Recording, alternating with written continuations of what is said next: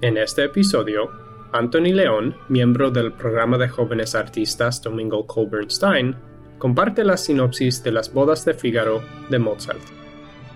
Las bodas de Fígaro. Sinopsis. Acto 1. Fígaro y Susana, criados del conde y la condesa Almaviva, están ocupados con los preparativos en la mañana de su boda.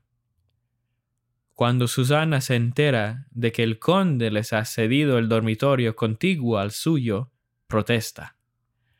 Teme que el conde aproveche esta proximidad para ejercer su derecho de pernada, para iniciar a la nueva novia en las formas de hacer el amor. Intención que ya le ha comunicado a Susana a través de su maestro de música, don Basilio. Los planes del conde enfurecen a Fígaro, y, cuando Susana se va, promete una venganza que preservará la virtud de su amada. Marcellina y su antiguo empleador, el doctor Bartolo, llegan con un plan para evitar el matrimonio de Fígaro. Marcellina quiere casarse con Fígaro y planea hacerlo obligándolo a cumplir los términos de un contrato no resuelto por un préstamo que le hizo a Fígaro años antes. Susana regresa y comparte un polémico intercambio con su rival. Sale Marchelina y llega Querubino. El joven paje ha sido desterrado del castillo después de que el conde lo encontrará en una situación comprometida con Barbarina, la hija del jardinero. El paje le suplica a Susana que intervenga en su nombre cuando el conde hace una visita sorpresa. Mientras Querubino se esconde, Susana rechaza los avances del conde. Cuando escuchan que don Basilio se acerca, el conde también se oculta hasta que escucha a Basilio decirle a Susana que se sospecha que Querubino coquetea con la condesa.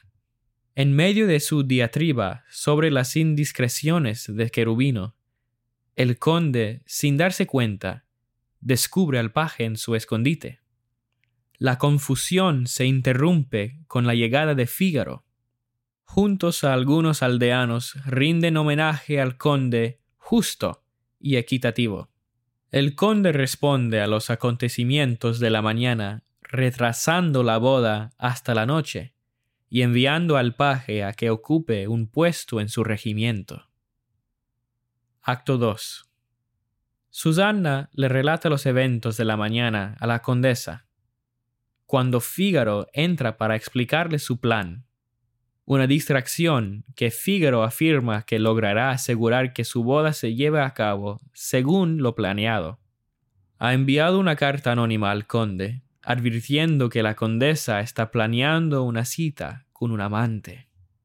Además, Susana debe aceptar la propuesta del conde para un encuentro ilícito pero Fígaro arreglado que Querubino se disfrace de mujer y ocupe el lugar de Susana.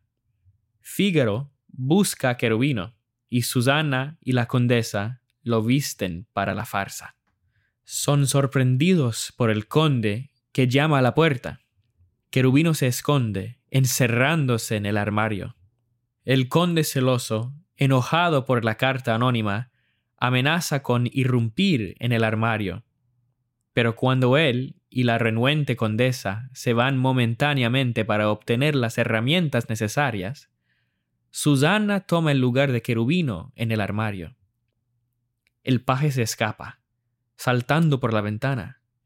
El conde y la condesa regresan y Susana sale del armario. El conde pide perdón, pero defiende sus sospechas con el anónimo. Las mujeres admiten que la carta fue inventada por Fígaro. Fígaro entra y niega saber nada sobre la carta. Entonces llega Antonio, el jardinero, indignado porque alguien ha saltado de la ventana sobre sus flores. Mientras Susana y la condesa desacreditan a Antonio por ser un borracho, Fígaro afirma que fue él quien saltó. Con las sospechas del conde renovadas, y la confusión en aumento, Marcelina llega junto con sus secuaces y le reclama a Fígaro que pague su deuda o se case con ella. Acto 3. Susana y la condesa han creado un nuevo plan en el que Susana promete encontrarse con el conde, pero en cambio la condesa irá disfrazada y revelará las infidelidades de su esposo. Susana organiza la supuesta cita, pero sus esfuerzos casi se arruinan cuando el conde escucha un intercambio entre ella y Fígaro. Don Curcio, el juez, supervisa el juicio entre Marcelina y Fígaro. Fígaro afirma que no puede casarse con ella porque requiere el permiso de sus padres y, al ser huérfano, eso no es posible. La historia de Fígaro, de que fue secuestrado cuando era un bebé, le suena conocida a Marcelina, y una marca de nacimiento en el brazo de Fígaro confirma que es el hijo perdido de Marcelina, resultado de un romance con el doctor Bartolo. Los orgullosos padres abrazan a su hijo y a su futura nuera, y se planea una boda doble. Mientras tanto, Susana y la condesa escriben una carta al conde, confirmando la cita de esa noche. Sellan la carta con un alfiler.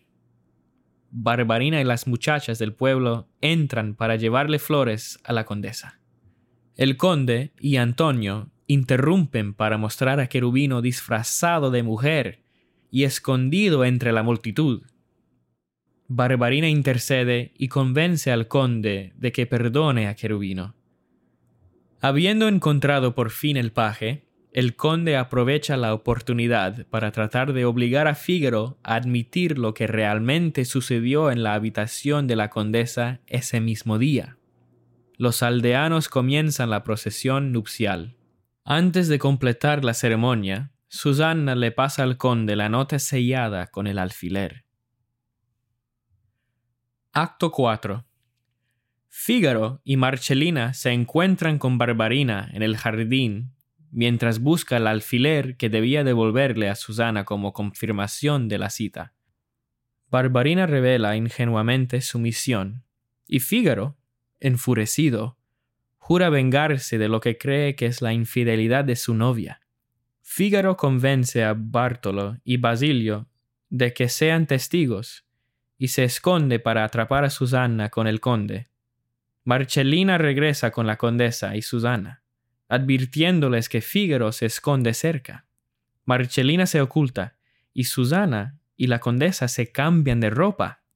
Susana se esconde y la condesa, vestida de Susana, espera la llegada del conde.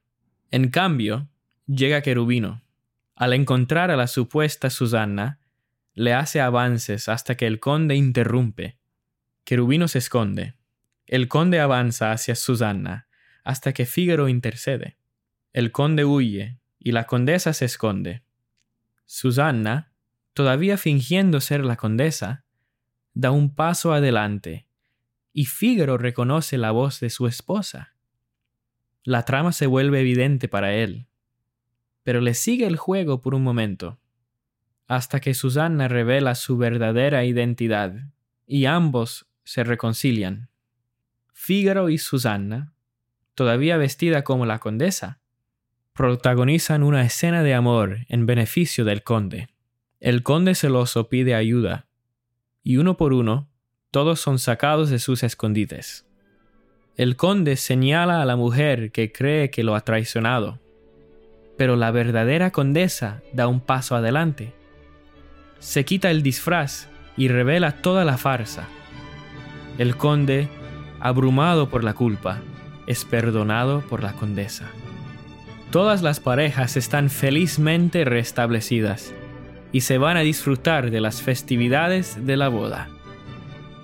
Si te ha gustado escuchar detrás del telón, no te pierdas un episodio. Suscríbete y deja un comentario en Apple Podcasts, Spotify o cualquier plataforma que uses. No olvides compartir este podcast con tus amigos en Twitter y Facebook. Nos vemos en la ópera.